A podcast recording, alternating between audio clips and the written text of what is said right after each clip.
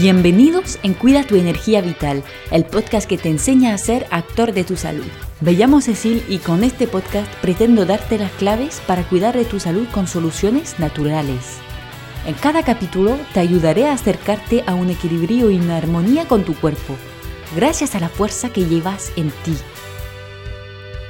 El podcast de hoy viene a complementar el de la semana pasada sobre la microbiota, así que te aconsejo que empieces por ahí para entender mucho mejor lo de hoy. Hablaremos hoy em, de la cada vez más famosa permeabilidad intestinal y disbiosis intestinal, que constituyen unas afecciones de la microbiota intestinal. En el podcast de la semana pasada te explicaba que los tres primeros años de vida son clave para tener una flora intestinal de calidad, pero también añadí que eh, este equilibrio podía ser modificado a lo largo de la vida por diferentes factores. Mm, tenemos, por ejemplo, el estrés, eh, la toma de medicamentos como antibióticos, antiinflamatorios, obviamente también la quimioterapia, las diferentes infecciones que vamos a padecer que sean virales, bacterianas o también, por ejemplo, la candidiasis. Em, más si se hacen crónicas, una práctica demasiado intensa de deporte puede ser responsable de desequilibrios de la flora, tanto como eh, también los cambios hormonales, la polución en nuestro medio ambiente y por supuesto, como te lo esperabas, una mala alimentación. Las bacterias de la flora están en equilibrio entre las diferentes eh, especies presentes y todos esos factores rompen este equilibrio. Y todos los factores que acabo de mencionar eh, rompen este equilibrio, lo que desencadena la proliferación de una o varias especies em, que se vuelven patógenas. Eso es la disbiosis intestinal. Por otro lado, para poder pasar la barrera intestinal, los nutrientes necesitan hacerse un camino para llegar a la sangre. Solamente algunas eh, moléculas, como la sonulina, tienen la clave para dejar pasar a nuestros nutrientes a la sangre. Para simplificar, em, las células están unidas por uniones adherentes que la sonulina permite abrir para dejar pasar los nutrientes. Pero si hay demasiada sonulina, las uniones adherentes quedan demasiado tiempo abiertas y dejan pasar a los productos tóxicos. Por ejemplo, en el caso de la enfermedad celíaca, la gliadina, o sea, el gluten, eh, básicamente, desencadena una hipersecreción de sonulina y por consecuencia un intestino poroso que deja pasar antígenos que no tienen nada que hacer en la sangre y desencadenan una reacción inmunitaria. Además también le vamos a dar así una carga extra al hígado que tendrá que eliminar mucho más productos y se va a cansar más fácilmente. De ahí empieza un montón de enfermedades, tanto endocrinas como metabólicas, inmunitarias, Mm, nerviosas incluso. Por eso voy a, insistir, eh, voy a insistir ahora sobre las causas de disbiosis y permeabilidad intestinal y por consecuencia las maneras de volver al equilibrio y una salud intestinal eh, fuerte. ¿Por qué llega uno a encontrarse en disbiosis intestinal? Pues lo primero que tenéis que entender es que en gran mayoría eh, es una combinación de muchos factores que desestabiliza este equilibrio. Por consecuencia, em, hay que tomar en cuenta el higiene de vida en general y actuar a diferentes niveles. Entonces, ahora te voy a presentar varios factores que pueden ser responsables de disbiosis o permeabilidad intestinal, pero em, eso, que ten en cuenta que muchas, muchas veces no hay solamente un origen involucrado. El primer punto pues, tenía que ser obviamente a nivel de la alimentación. Mm. Eh, tenemos, por ejemplo, el exceso de hidratos de carbono y otros azúcares que aumentan la fermentación y multiplicación de bacterias con exceso de levadura.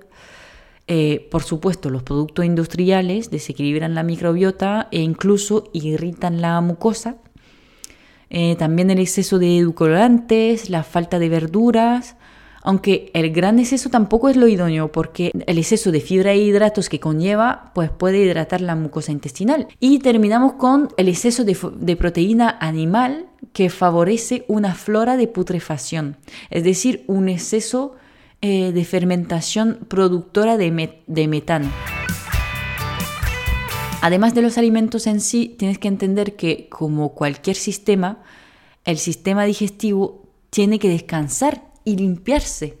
Y tenemos la suerte de que él mismo eh, sea capaz de hacer ese proceso de limpieza.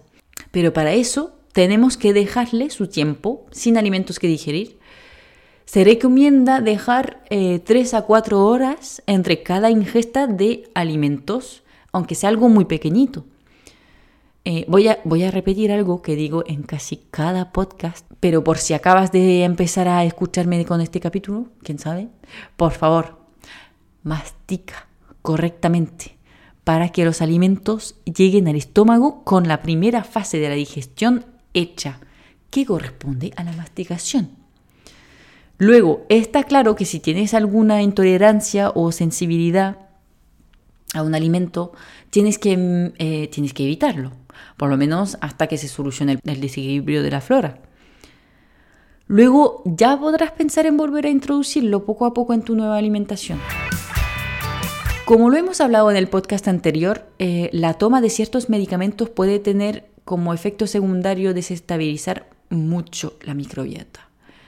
Hablamos sobre todo de los antibióticos, por supuesto, porque los utilizamos para matar bacterias con la intención de matar a las bacterias patógenas, pero claro, la gran mayoría de eh, las moléculas matan muchas bacterias patógenas, pero matan muchas bacterias de las buenas también. Entonces, si no te tomas un probiótico después o incluso durante el tratamiento con antibióticos, tienes muchos riesgos de desencadenar una disbiosis secundaria. Aparte de, los antibióticos, tenemos también los corticoides y otros antiinflamatorios, eh, los anticonceptivos, ciertos ansiolíticos y obviamente los tratamientos muy fuertes como las quimioterapias que afectan el equilibrio de la microbiota. Em, terminamos la parte de los medicamentos con los inhibidores de la bomba de protones, o llamados también protectores, que según mi opinión de protección poca, y, de los cuales hemos hablado en el podcast sobre la acidez, eh, esta familia de medicamentos mm, impiden la secreción de ácidos en el estómago, pero por algo secretamos ácido en el estómago y, es para desinfectar el bolo alimenticio y digerir ciertos alimentos. Entonces, si no podemos hacer esta etapa por los medicamentos, eh, es como para la masticación, se pierde, se pierde parte del proceso y los alimentos llegan al intestino poco digerido y con microorganismos que deberían haber sido neutralizados. Otro factor que está involucrado en muchas cosas es, por supuesto, el estrés. Recordamos que los pequeños momentos de estrés son beneficiosos y parte de la fisiología, pero un estrés permanente y sobre todo asociado a emociones negativas termina poniendo el cuerpo entero en, inflamación. Además, está más que demostrado eh, que el sistema digestivo está muy conectado con el cerebro Tú mismo lo puedes comprobar.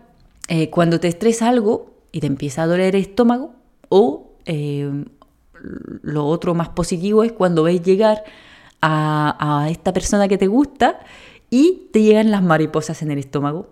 Conoces esa sensación, ¿verdad? bueno, te lo deseo.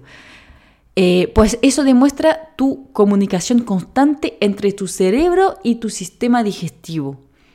Para limitar el estrés que afecta a tu cuerpo, aparte de hacer grandes cambios en tu vida, que sería realmente lo ideal, em, pero hasta que encuentras la oportunidad y sobre todo la fuerza, el deporte es una buena manera de liberar las tensiones. ¿Cuántas, ¿Cuántas veces he salido yo en bicicleta enojada o comiéndome la cabeza por algo y al poco tiempo se me había pasado del todo? Dios, qué alegría. También tienes los ejercicios de respiración, como la coherencia cardíaca, que consiste en respirar muy lento, unos 5 respiraciones al minuto durante 5 minutos, Está demostrado que permite bajar los niveles de cortisol en el organismo, que es la hormona del estrés. Obviamente eh, la meditación también te enseña a estar más relajado en general. En fin, encuentra lo que más te corresponde. De todas formas, creo que haré un podcast entero sobre el estrés porque no sé si te puedes imaginar todo lo que impacta en ti y bueno, es bueno saberlo.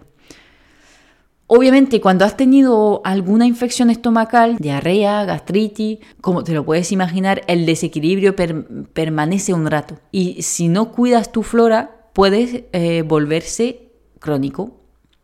Si puedes evitar tomar antibióticos para tratarlo, para no empeorar, el estado de la microbiota, pues de lujo. Puedes utilizar mejor algunos aceites esenciales antimicrobianos probióticos, eh, suplementos útiles al equilibrio de la flora como la glutamina, el zinc, la vitamina D, por ejemplo. Terminamos con un factor potencialmente responsable de disbiosis o permeabilidad intestinal que no puedes modificar para ti, porque ocurrió cuando todavía no, te, no podías decidir de tu hábito de vida, y es la formación inicial de la microbiota antes de los tres años.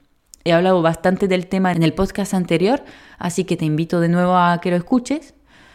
Eh, rápidamente pues entran en juego obviamente la alimentación y la higiene de vida de la madre, la manera por la cual llegaste al mundo, vía natural o cesárea, la lactancia y todos los factores vistos anteriormente, solamente que como la flora está en formación, el impacto de cada factor es mucho mayor. Eso sí, como lo habrás entendido, aunque no puedes modificarlo para ti, puedes optimizarlo para tus hijos, que seas madre o padre. Voy a terminar este podcast hablándote de las diferentes enfermedades que se pueden desarrollar en consecuencia de una disbiosis intestinal em, o una permeabilidad intestinal bueno, como ya lo decía Hipócrates eh, hace más de 200 años, todas las enfermedades empiezan en el intestino. Así que tienes una idea de todo lo que puede desencadenar un desequilibrio de la microbiota. Antes de darte algunos ejemplos, quiero recordarte que la mayoría son enfermedades multifactoriales. O sea que, eh, una vez más, hay que ver cada individuo en su contexto para poder mejorar su salud. Dicho eso, la disbiosis puede llevar a un sobrecrecimiento bacteriano, también llamado SIBO, para Small Intestine Bacterian Overgrowth, que consiste en un desarrollo mm, de bacterias que deberían estar en el colon, pero en el intestino delgado.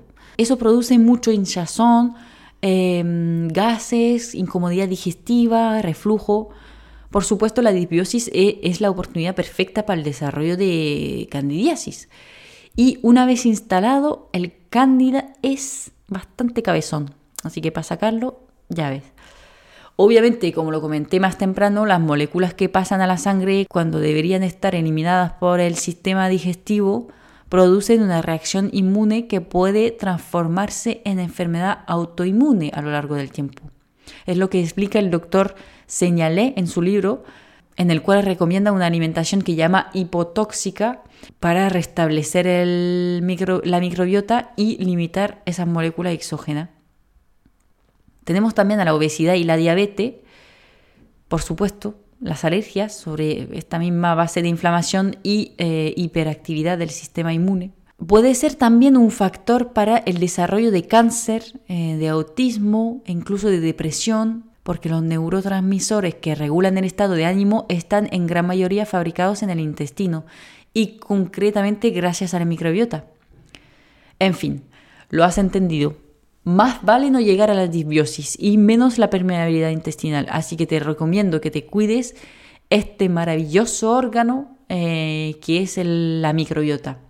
Lamentablemente con la higiene de vida que llevamos hoy en día y la dificultad para encontrar productos sanos, estos desequilibrios son, cada vez más frecuentes, así que si te reconoces en alguno de esos síntomas que comenté, pues cuestiona tu modo de vida y observa lo que podrías mejorar. Cada paso vale. Me queda solamente recordarte que si tienes alguna pregunta, no dudes, no dudes en comentármela eh, para que pueda contestarte en los próximos capítulos, por ejemplo. Espero que te haya gustado el capítulo de hoy. Te agradecería un montón que me dejes unas estrellitas en la plataforma de podcast que estás usando para apoyar mi trabajo, sobre todo en Apple Podcast, iTunes, iBox. Otra manera de ayudarme sería hablar del podcast con tus amigos, tu familia o compartir una captura de pantalla del podcast en tus redes sociales, etiquetándome obviamente para que te pueda volver a compartir. A ver si así repartimos cada vez más, a ver si así repartimos cada vez más el conocimiento sobre la salud natural. Gracias por escucharme y nos vemos en el siguiente capítulo de Cuida tu energía vital.